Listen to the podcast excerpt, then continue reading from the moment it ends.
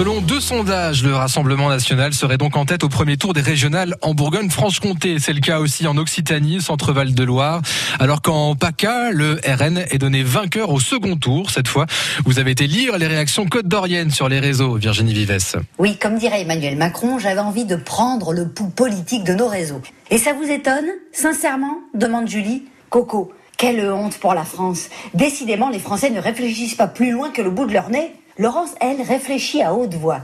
Comment peut-on haïr autant son pays? Quand on lit sur francebleu.fr Bourgogne que beaucoup d'électeurs LR reporteraient en fait leur vote sur le Rassemblement national, Christine commente que ça serve de leçon à LR. C'est peut-être ce qu'il leur faut pour les réveiller. Alain, ils seront comme les autres et ils feront pas mieux. La politique est vérolée.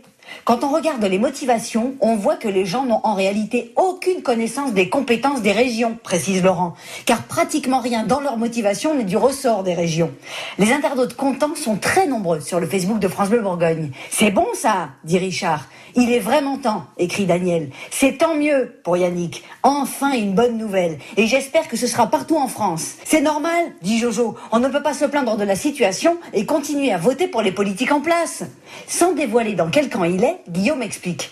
Un sondage, ce n'est que des intentions de vote. Le résultat, comme pour toute élection, ne sera que celui exprimé par ceux qui se déplaceront voter. Le Facebook de France Bleu Bourgogne, à l'image de ces sondages, se partage bien sûr entre futurs électeurs RN et les autres. Les échanges sont très instructifs. Lisez et participez quand vous voulez. Effectivement, quand vous voulez, ça vous est ouvert toute la journée, évidemment, aux différents articles qu'on vous poste sur la page Facebook de France Bleu Bourgogne, 8h51. France Bleu.